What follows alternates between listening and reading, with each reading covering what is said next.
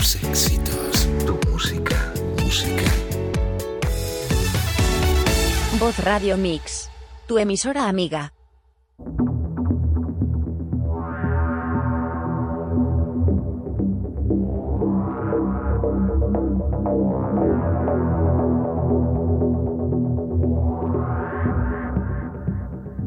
¿Existe un más allá? ¿Hay vida en otros planetas? ¿A dónde vamos después de trascender? ¿Existen los universos paralelos? ¿Se puede viajar en el tiempo? Comienza Plano Oculto. Dirige y presenta Lola Moreno.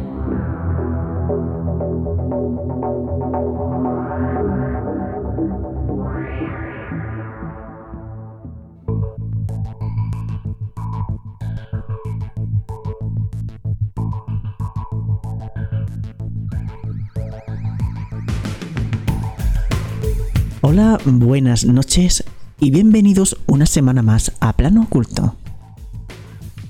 Saludos a los que nos escuchan a través de Voz Radio Mix, Aleph Radio y 24 horas de misterio. Esta noche vamos a hablar sobre las leyes espirituales y universales. Seguiremos con una nueva sección que no va a ser fija, pero que tendremos de vez en cuando Documentos sonoros de plano oculto. Hoy los fantasmas del Palacio de Linares. Seguimos con las noticias de la ciencia y el misterio, la Biblioteca de Alejandría y el Rincón del Oyente. Comenzamos, pero antes unos consejos.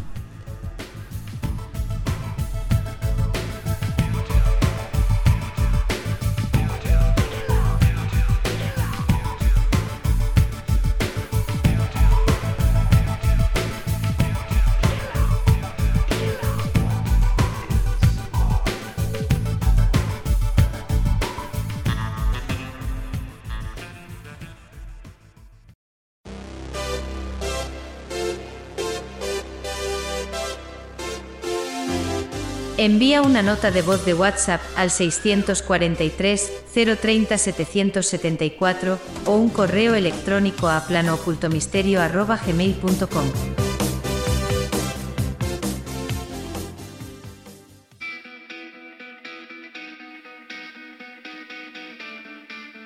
En la noche de los viernes a las 11 de la noche escuchas Plano Oculto, el programa de misterio, enigmas, civilizaciones perdidas, ocultismo, misticismo, esoterismo y todo lo que está oculto. Plano Oculto con Lola Moreno.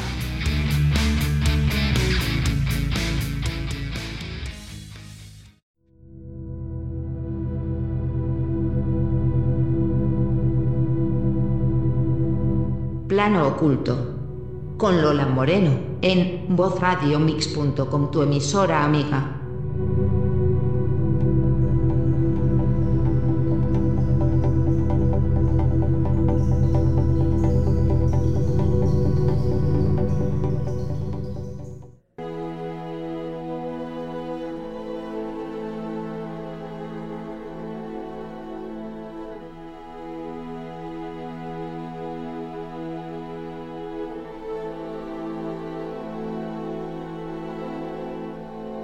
Las leyes universales. Siete leyes espirituales y doce universales. La validez de las leyes universales no depende del respaldo que le otorguen la ciencia, la espiritualidad ni la historia de las ideas. Sin embargo, estas recurren en diferentes tradiciones y épocas y bajo distintos nombres.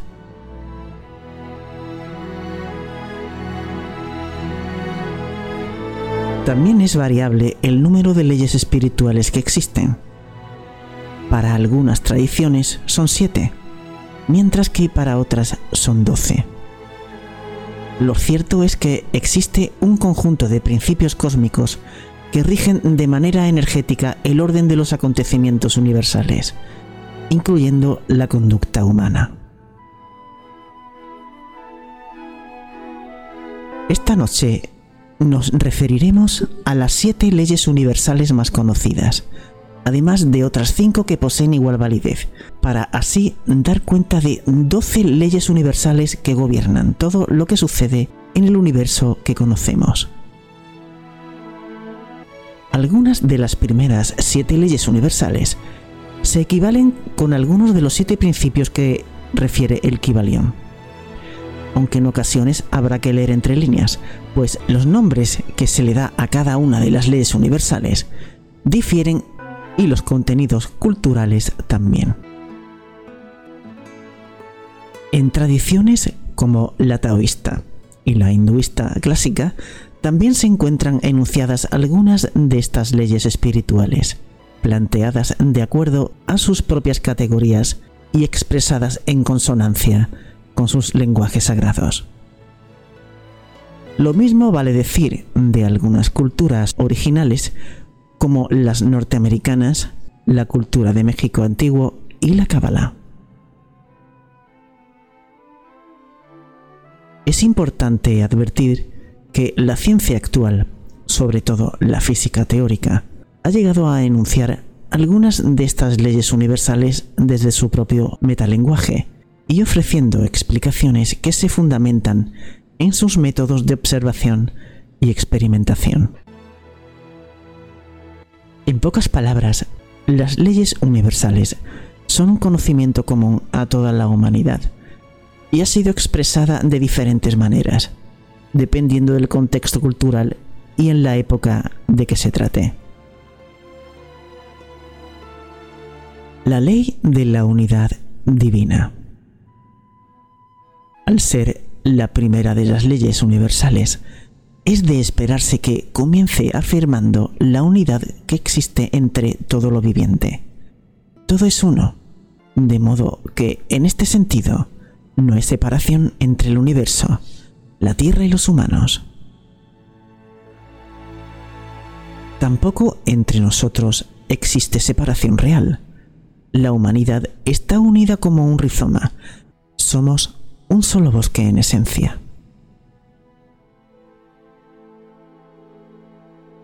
Nuestra actual división en naciones, religiones, ideologías, etc., se debe a un error perceptivo que consiste en generar la dualidad sujeto-objeto. Este es un error que no es propio del universo que nos alberga, sino de un tipo de inteligencia humana que podría ser llamada tecnológica. Esta, con el fin de manipular la realidad para beneficiarse de ella, la recorta, edita, creando así la ilusión de que hay un ego separado del resto de la vida que puede pensarla y transformarla. La realidad, no obstante, es que todo está vinculado. Todos somos uno. No hay separación. La energía emanada de la fuente divina, que los chinos antiguos denominaron Tao, es nuestra propia energía.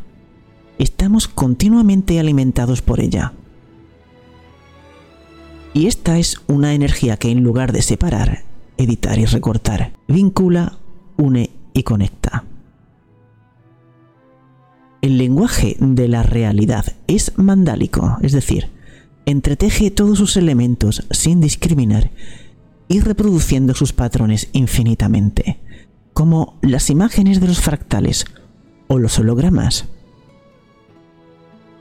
Tal como lo declarara Da Vinci, todo se conecta con todo lo demás. La ley de la vibración. La segunda ley de las siete universales es llamada del mismo modo en el Kybalion e indica que la energía es materia vibrando en diferentes espectros de frecuencia. Un pensamiento, una emoción, una acción, un objeto, todo es energía y se transmite de manera universal a través del fenómeno vibratorio, que es un movimiento que se propaga por irradiación. Los pensamientos y emociones más densos transmiten información del mismo tipo, y en consecuencia resuena con manifestaciones en la vida concreta que poseen una naturaleza afín. Asimismo, un pensamiento o una emoción sutil atraen hacia la persona que los experimenta experiencias en su vida cotidiana que se corresponden con este patrón vibratorio. Diciéndolo en lenguaje más sencillo, los pensamientos y emociones negativos atraen acontecimientos negativos a la persona que los experimenta. Asimismo, los pensamientos y emociones positivas eh, atraen acontecimientos afortunados a quienes así piensan y sienten. Si estamos conscientes de este hecho y podemos estar atentos a nuestros patrones de pensamientos y emociones, podemos efectuar los ajustes necesarios para vibrar de un modo adecuado con todas las leyes universales en general. Por ejemplo, si alguien desea un empleo determinado, puede comenzar por intentar experimentar las emociones y pensamientos que tendría de poseer ya ese empleo. Satisfacción, entusiasmo, sensación de logro, etc. De este modo, las vibraciones positivas que genera resonarán con sus correspondientes vibraciones cósmicas y su deseo estará más cerca de hacerse realidad. La ley de la acción. Esta ley trata de poner en práctica las leyes universales precedentes con acciones concretas. Ahora bien, cabe la pregunta, ¿cómo sé qué debo hacer? La respuesta es sencilla. Tu guía interior lo hará saber. Pero esto trae a colación otra pregunta. ¿Cómo sé si lo que creo que debo hacer me es dictado por mi ego o por mi yo superior? Esta respuesta también es bastante sencilla. Tu estado emocional te lo dirá. Y en efecto, si se experimenta bienestar interior, tanto emocional como mental, es que la respuesta proviene del guía interior. Por el contrario, si existe una sensación de malestar íntimo, ganas de postergar la acción o pesadez, quiere decir que estamos entregados a una actividad que va en contra de nuestros deseos más esenciales y que es nuestra mente quien se ha hecho cargo de la situación. Tu acto creativo comienza con una idea y las visualizaciones pueden ayudar enormemente a hacer reales los deseos genuinos. Pero si no hay una acción seria y constante, nada podrá realizarse. Esta ley universal trata pues de hacer que las leyes 1 y 2 puedan concretarse en un hecho real y tangible en el mundo fenoménico. La ley de la correspondencia. En el Kibalión, esta ley recibe el mismo nombre y afirma, como es arriba es abajo, como es adentro es afuera. Así como hay una relación entre el universo físico y todo lo que pasa en la Tierra, también existe una vinculación inexplicable con el mundo subjetivo, individual y la realidad objetiva relacional. Es decir, nuestra realidad interior crea nuestra realidad exterior. Y este es un hecho que la física cuántica ha descrito a través del principio de indeterminación.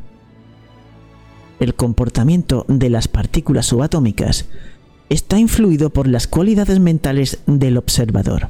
Es decir, si se observa en un laboratorio el mundo íntimo de un átomo, el comportamiento de los elementos que lo conforman va a variar dependiendo del observador que lo estudie. Asimismo, de acuerdo a esta ley espiritual, la naturaleza de nuestras relaciones, nuestras finanzas, el éxito o el fracaso, van a estar determinadas por la naturaleza de nuestras creencias internas.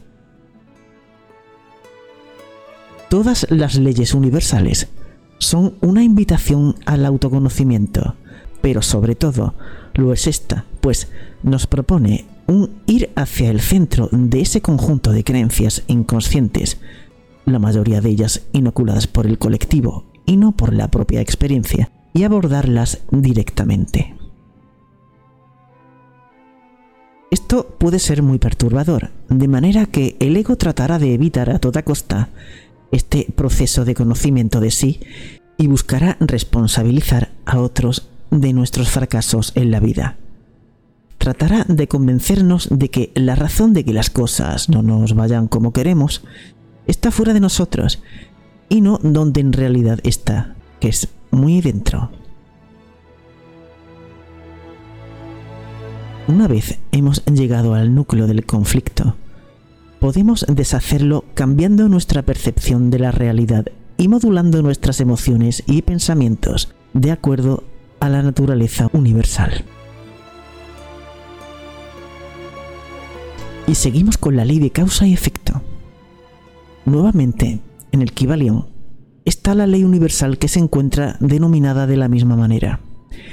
En la obra de Hermes Trimegistro se puede leer, toda causa tiene su efecto, todo efecto tiene su causa. Todo sucede de acuerdo a la ley. La suerte no es más que el nombre que se le da a la ley no reconocida. Hay muchos planos de casualidad, pero nada escapa a la ley. Este principio espiritual tiene que ver con la influencia que los pensamientos que experimentamos poseen en la realidad exterior. De este modo, nada es casual, y precisamente por esta razón es que podemos incidir en los resultados de aquello que nos sucede, pues si cambiamos las causas, cambiarán también los resultados. Un ejemplo que puede aclarar este punto es el siguiente. Si siembro semillas de lechugas, no puedo esperar obtener zanahorias. De manera que en lugar de lamentarme porque no obtengo lo que quiero, simplemente debo cambiar lo que siembro. Si deseo obtener éxito en el amor, debo sembrar confianza, entrega, compasión, respeto, agradecimiento y responsabilidad. Si soy celosa, egoísta, irrespetuosa y soberbia, eso mismo será lo que atraiga. A cambiar pues las semillas, que sin duda obtendremos la cosecha precisa que deseamos y que las leyes universales preparan para nosotros. Y ahora la ley de la compensación. Cuando aplicamos la ley anterior, el universo responde ofreciéndonos compensación, es decir, el cosmos nos devuelve lo que estamos enviándole y en la misma frecuencia vibratoria. Esa respuesta a nuestros buenos deseos, emociones y pensamientos armónicos se devuelven en distintos grados de manifestación efectivamente podemos recibir dinero, amor, empleo, amigos o creatividad como respuesta a nuestra emisión vibratoria. En este sentido, lo que nos sucede exteriormente puede considerarse un espejo de nuestro mundo interior, pues todo lo que nos ocurre, sea fracaso o éxito, es el reflejo de nuestra vida íntima la ley de atracción. Esta es quizá la más conocida de todas las leyes universales, gracias a la difusión de la conocida película El Secreto. Aclaremos, sin embargo, que si bien esta película ha dado con el secreto de la ley de la atracción, hace un énfasis desproporcionado en la obtención de beneficios materiales. Nosotros pensamos que la abundancia no es solo material, sino que puede manifestarse de muchos otros modos, como es el artístico, el espiritual, el emocional, etc. Una vez hecha nuestra parte, es conveniente dejar que el universo nos sorprenda. Un margen de entrega es necesario para que la felicidad nos acoja. Esta ley afirma que la vibración de nuestros pensamientos, sentimientos y acciones son energías que atraen a nosotros energías afines. Es muy curioso que lo que pensamos de una persona sea precisamente lo que el universo nos envía, sea a través de esa persona o de un evento aparentemente aleatorio. Cuando nos damos cuenta de que el entorno está presto a colaborar para que nuestras metas se desarrollen eficazmente, eso es precisamente lo que obtenemos. Y si se diera el caso de que las personas que nos rodean no están preparadas para ese fin, pues el universo se encargará de hacernos cambiar de entorno. Esta, entre las siete leyes universales, establece No puedes cambiar el mundo, pero puedes cambiar tu percepción de él. Y es en este momento en donde la ley de atracción comienza a funcionar, pues al cambiar nuestra percepción de la vida, esta nos corresponde enviándonos lo que necesitamos de acuerdo a esta nueva percepción. Así, el primer paso en este sentido es mantener interiormente la historia de nuestra vida ideal. Pues al actuar como si ya tuviéramos lo que deseamos, este deseo no tardará en manifestarse. Y ahora las 12 leyes universales. Como podrás observar, todas las leyes universales están interconectadas, siendo algunas de ellas explicaciones más detalladas de las anteriores. Es lo que sucede, por ejemplo, con la ley de causa y efecto, que profundiza en la ley de correspondencia. También es necesario hacer notar que cada una de las leyes universales contienen a las anteriores en una especie de círculo energético de retroalimentación continua. Y no puede ser de otro modo, pues la cualidad del universo es exactamente esta. Nada es exclusivo en él, nada está inmóvil, todo fluye y refluye. Estas leyes, al ser enunciaciones del modo de comportarse el cosmos, no pueden ser la excepción. De esta manera, las siguientes cinco leyes son especificaciones y compendio de las anteriores, al tiempo que informaciones inéditas de aspectos que las primeras siete leyes universales no mencionan.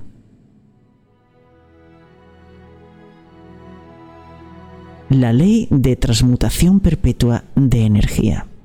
La capacidad de convertir plomo en oro para usar el lenguaje alquímico está dentro de todos los seres humanos.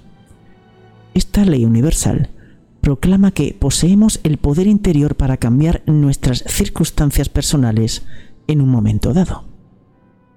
Por lo general, las situaciones más densas de la existencia, las más dolorosas y complejas, poseen el combustible necesario para producir las condiciones más favorables y exitosas de la vida y es que los estados más sutiles de conciencia suelen generarse a partir del consumo de energía densa.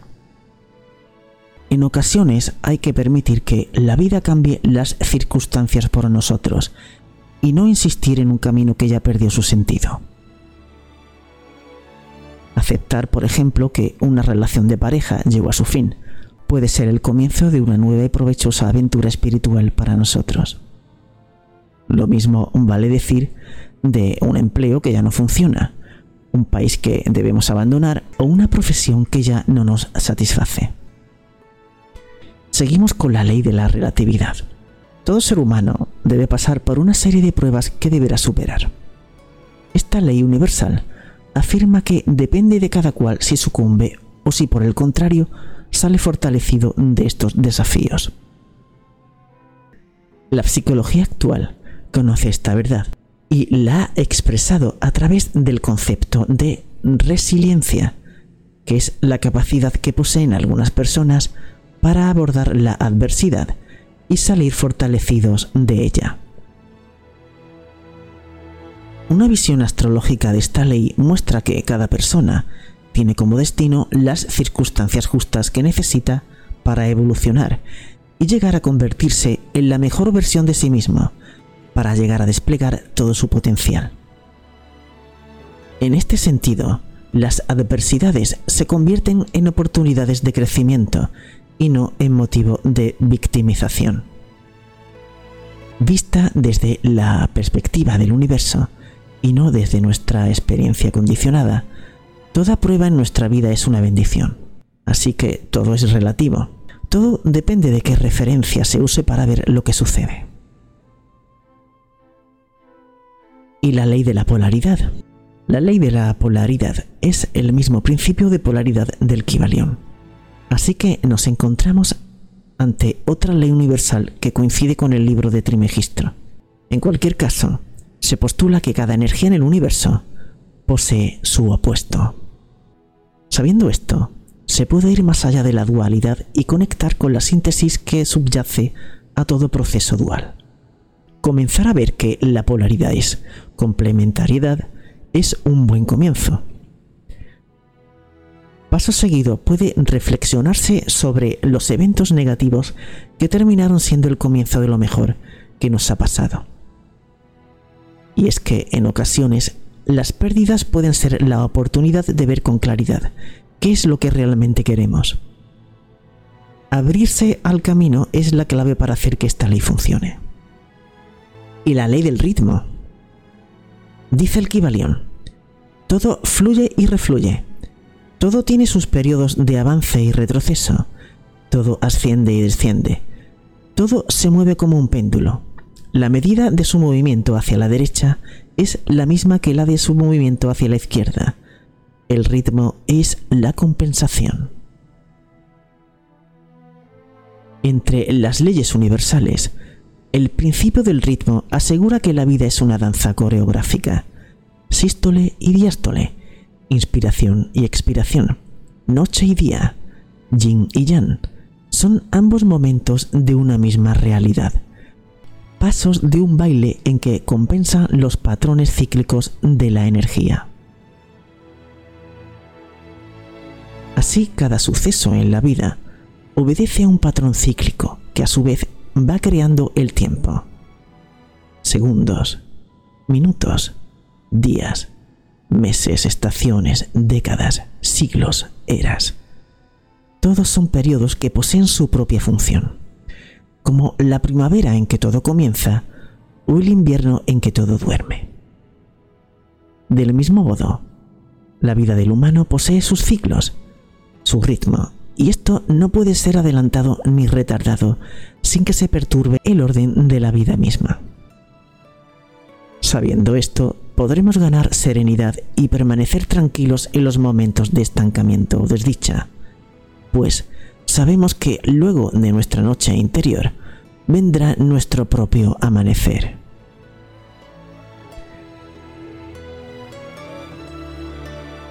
Y la ley de género.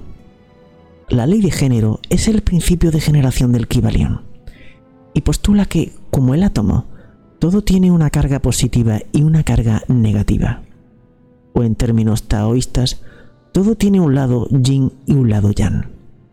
Cuando estos dos principios se unen, surge la creación. Todo lo que existe proviene de la unión de lo opuesto. Hombre y mujer, cielo y tierra, procrean por naturaleza de esta ley universal y una vez concebida la nueva criatura, debe gestarse para que alcance su madurez y advenga al mundo fenoménico. Los acontecimientos humanos transcurren del mismo modo, así que los pensamientos que tenemos acerca de lo que debería ser nuestra vida necesitan germinar en la inteligencia universal, gestarse en el útero del cosmos, para luego sí manifestarse en el plano de la realidad concreta. Como se podrá observar, todas las leyes universales estudiadas aquí remiten a nuestro interior. Y en efecto, la clave está dentro de nosotros mismos, pues en la medida en que cambiemos nuestra forma de percibir la realidad y nos adecuamos a la forma en que el universo actúa, en esa misma medida veremos florecer nuestros anhelos más genuinos en la realidad material objetiva.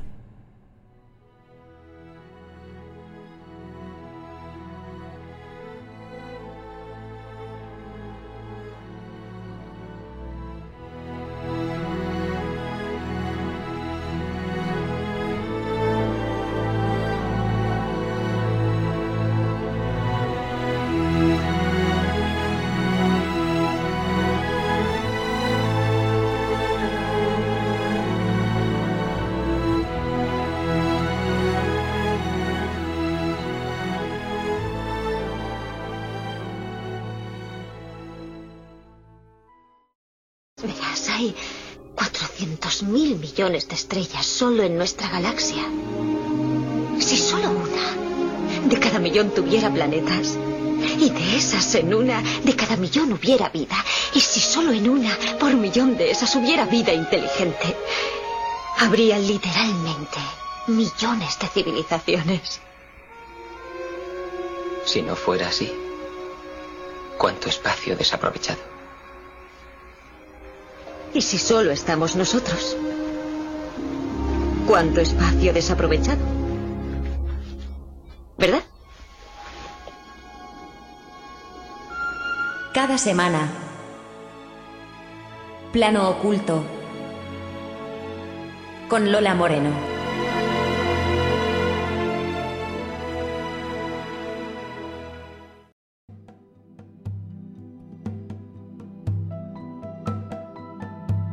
Bueno amigos, vamos con los documentos sonoros de plano oculto.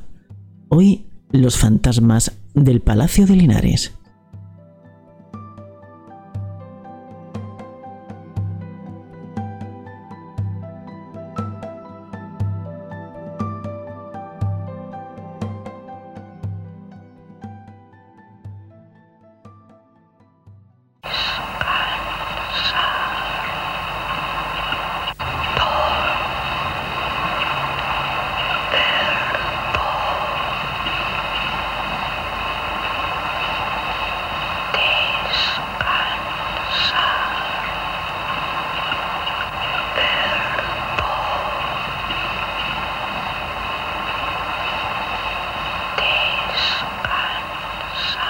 Las puertas se abren solas, las losas se descolocan sin que nadie las empuje.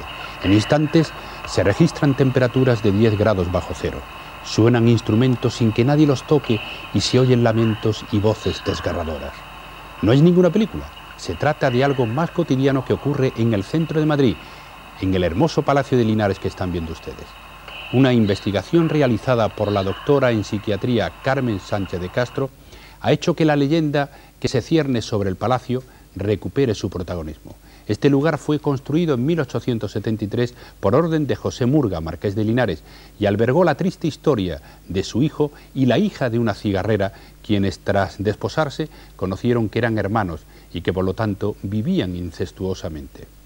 Son estos personajes los que supuestamente aparecen en las psicofonías que el equipo de la doctora Castro ha conseguido grabar a lo largo de las horas que han pasado encerrados tras esos muros.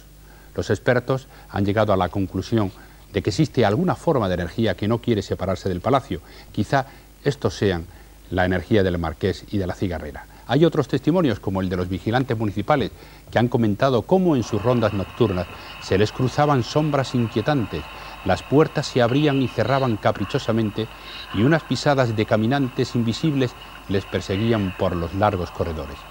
El palacio que un día albergó al hijo del marqués y a la hija de una cigarrera va a ser la sede de la Casa de América. En principio no se va a alterar su configuración actual interior ni exterior, sino que solo se rehabilitará. La leyenda, por lo tanto, seguirá viva dentro de los legajos de esa Casa de América que muy pronto serán los inquilinos de este palacio donde aletea un fantasma que mira a las Cibeles.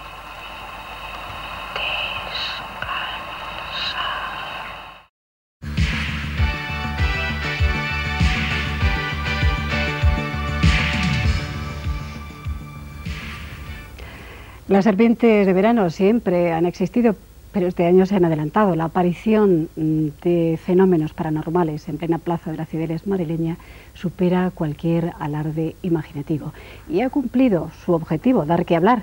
El pasado 29 de mayo unas 200 personas invadieron el Palacio de Linares a la espera de oír voces, de ver sombras, de sentir energías y como era de esperar, y lo decimos con una cierta carga de escepticismo, lo único que ocurrió fue que los suelos se de colillas. Esta es nuestra versión del fantasma de Linares.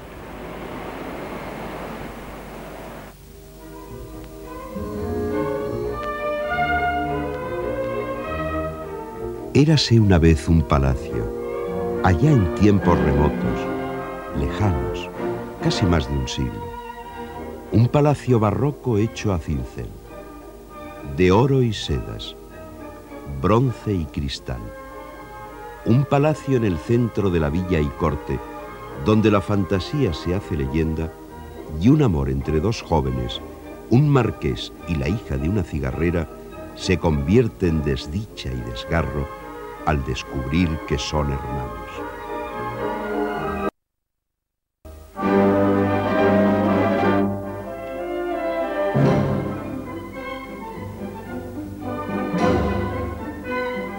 La nebulosa envuelve la historia del Palacio de Linares durante años, y el relato popular lo hace leyenda, cuento que corre de boca en boca por las calles de Madrid.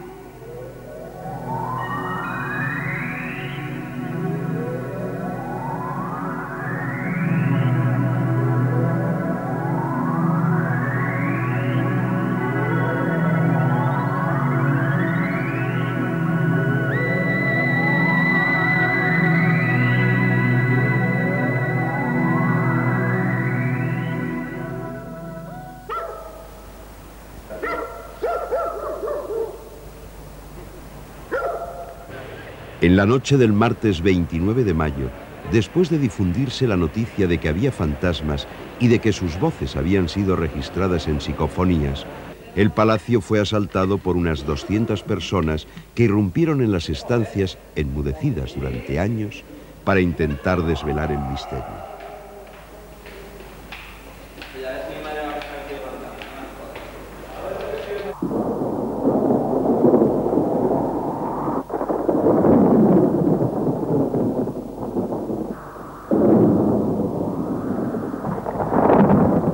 Esta psicofonía fue conseguida por los técnicos de televisión española.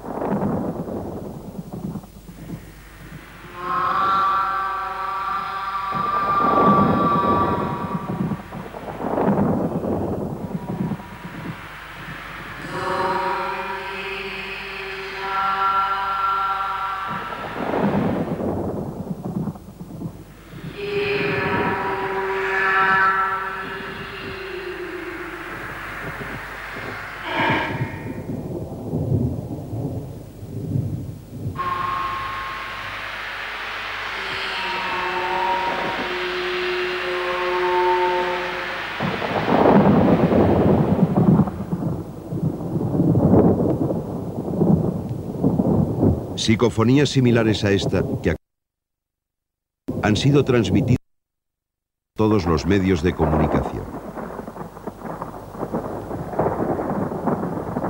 Esta, sin embargo, había sido elaborada en los laboratorios de televisión española.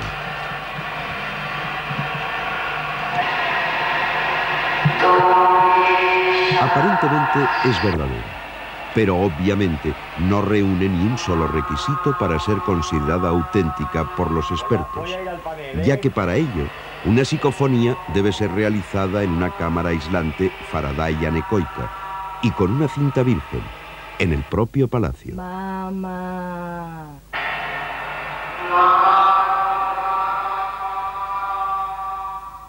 A primeros de febrero, Informe Semanal intentó estudiar los fenómenos paranormales que se están produciendo en el Palacio de Linares. El Palacio de Linares, el día 8 de febrero, a las 18.40, en el Salón de Baile.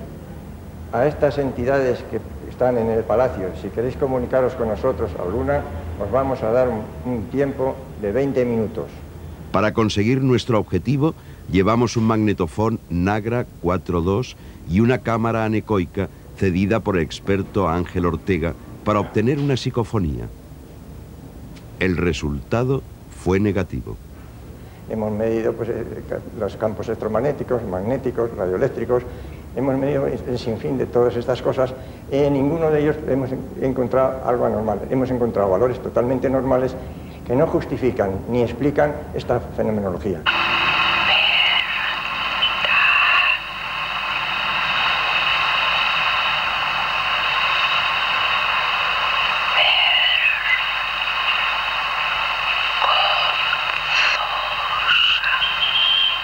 Las psicofonías obtenidas durante el año 89 y comienzos del 90 y que son en la actualidad difundidas en todos los medios informativos fueron realizadas por Carmen Sánchez de Castro, con magnetofones normales y sin ninguno de los requisitos exigidos por los expertos.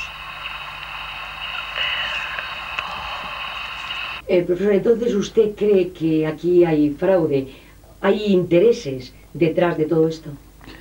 Desde el momento en que, en mi opinión, estas grabaciones no son psicofonías, claro, queda la puerta abierta para todo supuesto, para toda hipótesis. Es decir, que puede haber fraude. Que lo cambie. Eso que se ha escuchado tanto a través de las emisoras no son psicofonías. son burdos montajes que los puede hacer cualquiera.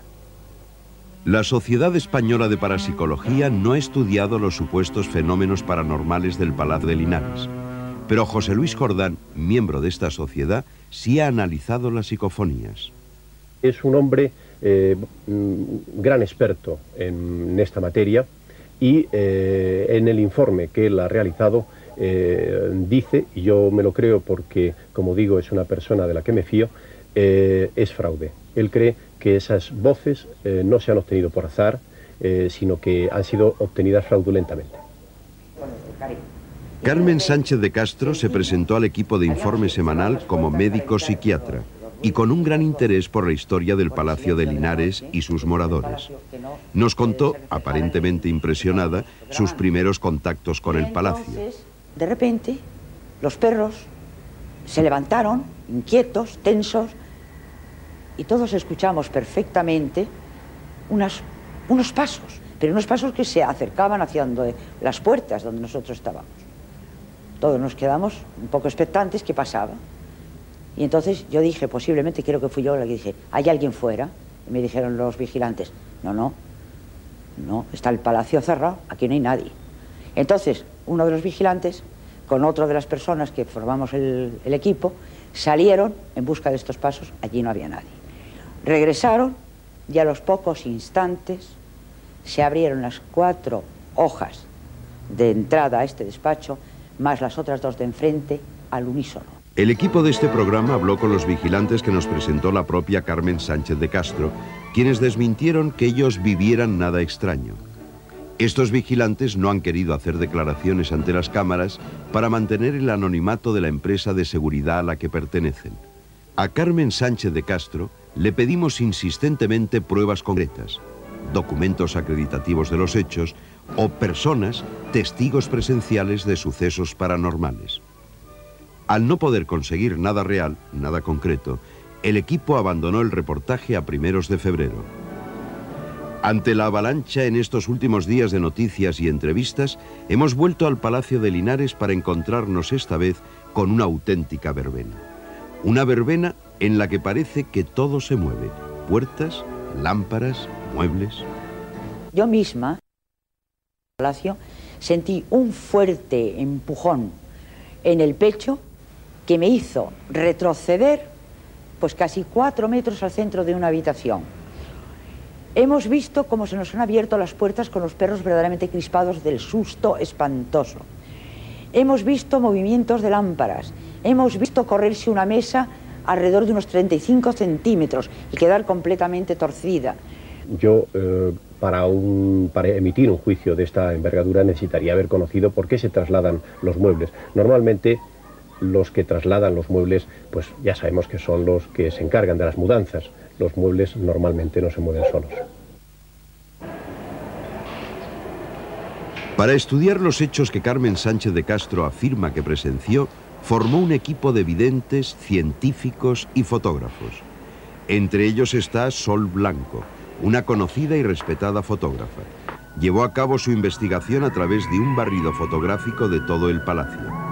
De 400 fotografías, solo un 3% son para ella positivas.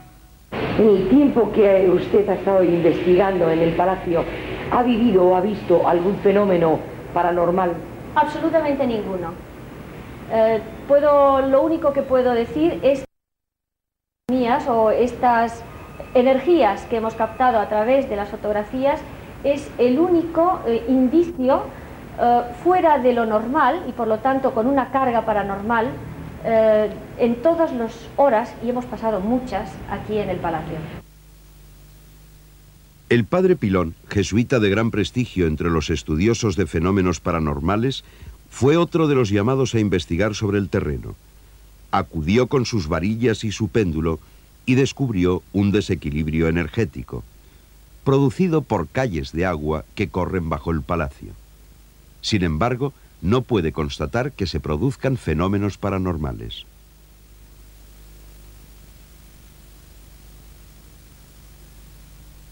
Nosotros personalmente fenómeno de carácter extraño, paranormal, personalmente no hemos detectado nada. Por lo que capto, Begoña Ojeda, vidente, asegura que puede ver y contar la leyenda que impregna las paredes del palacio. De problemas. A través de varios videntes que han pasado por las estancias del palacio, la primitiva leyenda ha podido ampliarse. Al parecer, el marqués al averiguar que la mujer con la que se había casado era su hermana, mantuvo relaciones con otras mujeres, de las que tuvo dos hijas ilegítimas, Raimunda y Sara.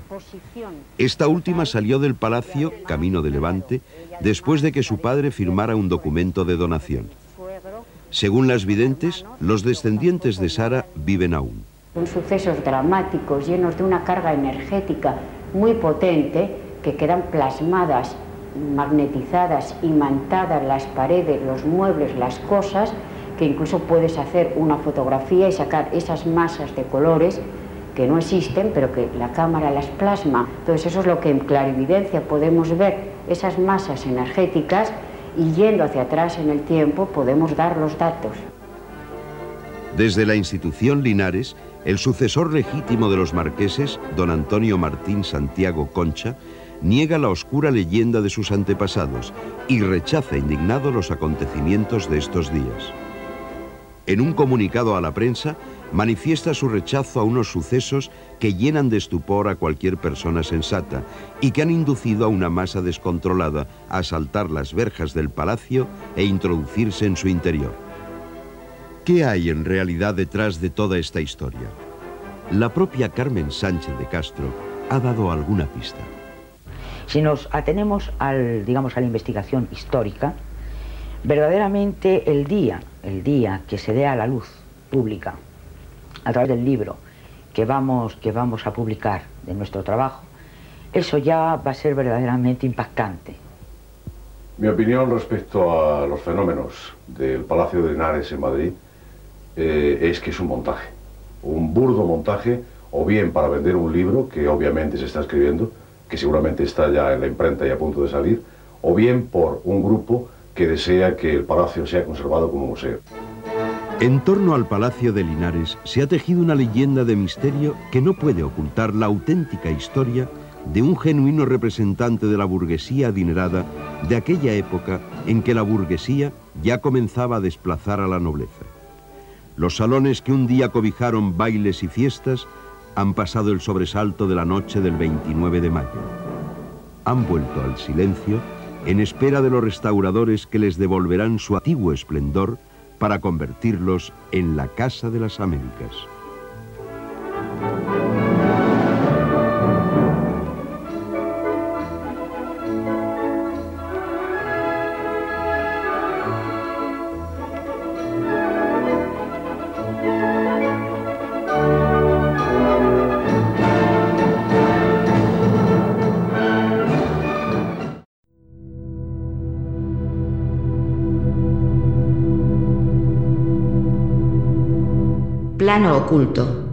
Con Lola Moreno, en vozradiomix.com, tu emisora amiga.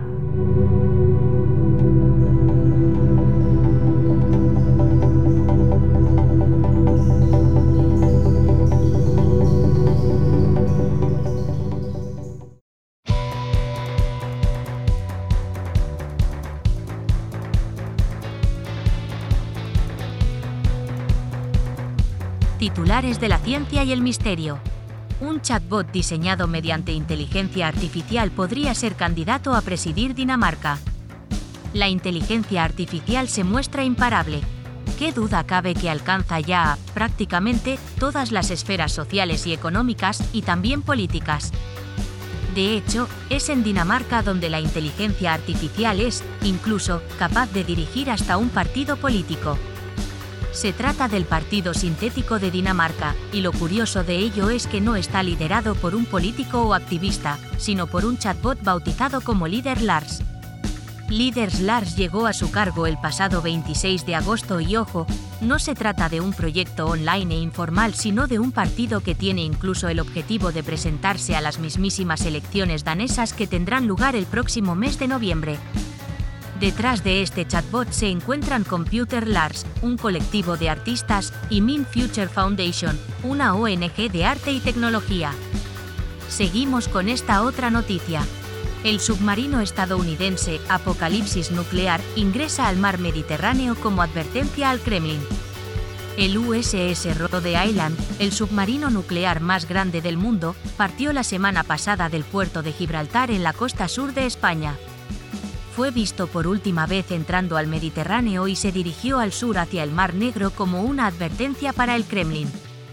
El periódico británico Daily Express dijo que el submarino nuclear, también llamado el jinete del apocalipsis, está bajo intensa protección de los Royal Marines mientras supuestamente se dirige hacia el Mar Negro. La partida del USS Rhode Island se produce a medida que crecen los temores sobre lo que hará Vladimir Putin después de lo que los principales medios de comunicación continúan llamando una retirada.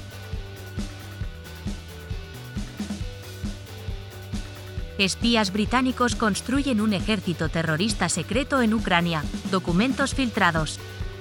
Los documentos obtenidos por The Zone revelan los planes de una célula de figuras de la inteligencia militar británica para organizar y entrenar un ejército partisano ucraniano encubierto con instrucciones explícitas para atacar objetivos rusos en Crimea.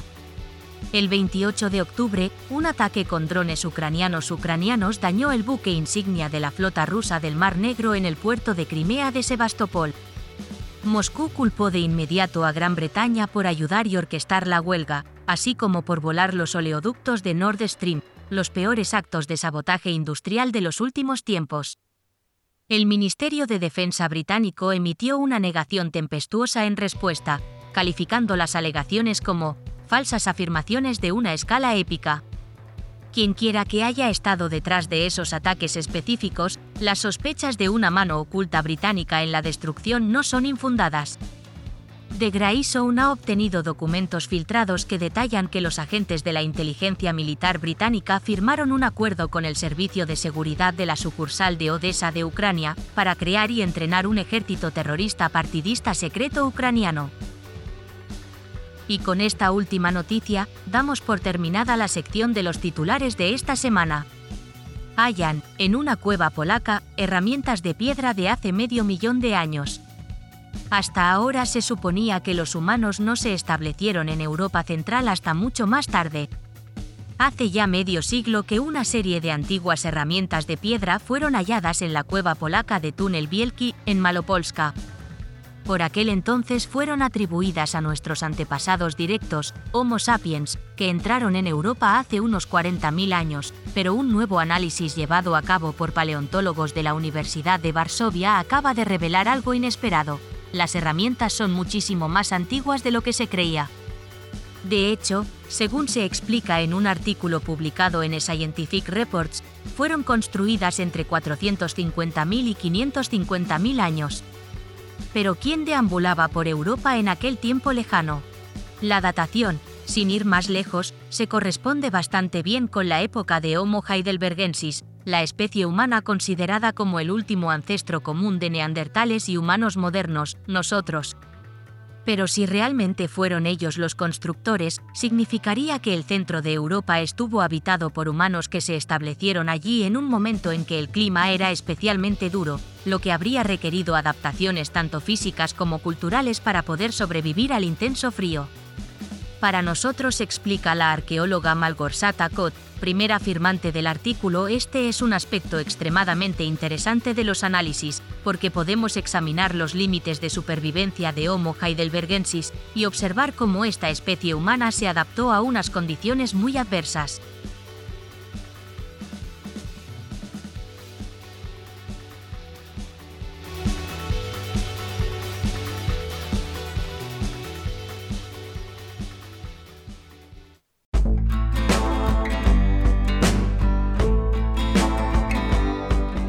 Noche en la biblioteca de Alejandría recomiendo el libro Las siete leyes universales de la creación. Domina el arte de crear tu propia realidad. De Diego Arroyo. Ninguna crisis externa puede afectar a quien crea su propia realidad. Sobre el lector, aquí lo relevante es quien desee leer estas páginas, ya que no están destinadas a cualquier tipo de personas. Están destinadas a personas como tú, seres que saben que existe algo más que la realidad que nos han contado. Personas que buscan el camino espiritual y además desean ser creadores activos de su realidad, para poder vivirla en su máxima expresión. Estas enseñanzas son para cualquiera que desee alejarse de la multitud, salirse del rebaño y crear su propio paradigma. Un paradigma sin limitaciones, en el cual la realidad diaria se convierta en un goce, un deleite y una aventura. Las siete leyes universales de la creación. Domina el arte de crear tu propia realidad de Diego Arroyo. Si estáis interesados, lo podéis conseguir en el enlace que mis compañeros dejarán en la caja de descripción de iVoox.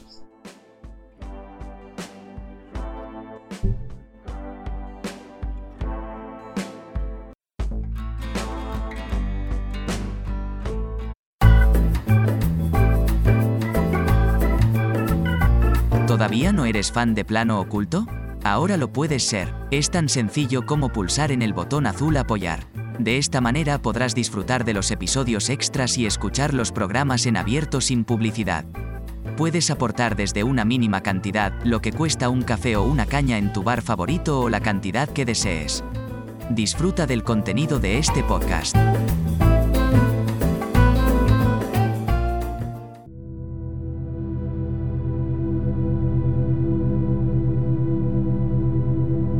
Plano Oculto, con Lola Moreno, en vozradiomix.com, tu emisora amiga.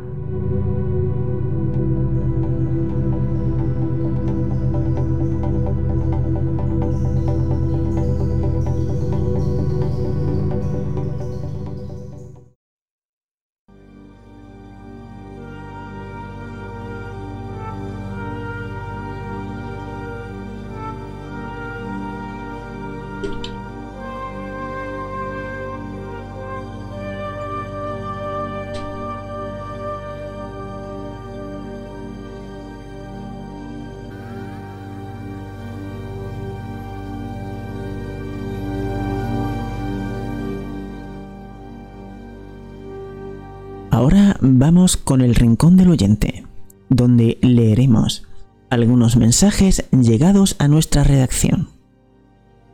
Nadie nos dice, gracias por el programa, es muy interesante. DD3 nos dice, no sabía lo de las leyes espirituales y universales, gracias por el programa. Manuel nos dice, muchas gracias por el programa, lo oigo cada semana. Y Julia nos comenta, me ha gustado el programa y lo del Palacio de Linares me da miedito. Gracias por el programa. Pues gracias a todos vosotros por estar ahí y por participar en nuestro WhatsApp y en nuestro email.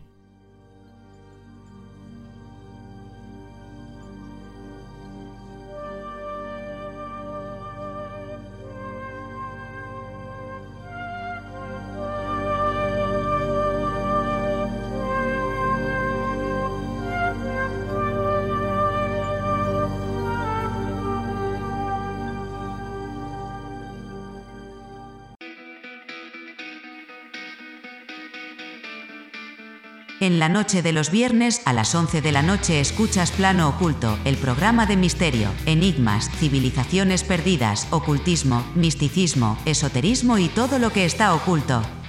Plano Oculto con Lola Moreno.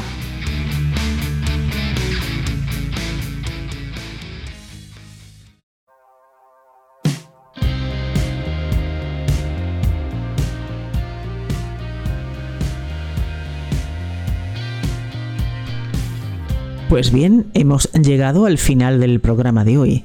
Como siempre digo, gracias por estar ahí y os emplazo a la próxima semana con nuevos contenidos. Buenas noches y feliz semana.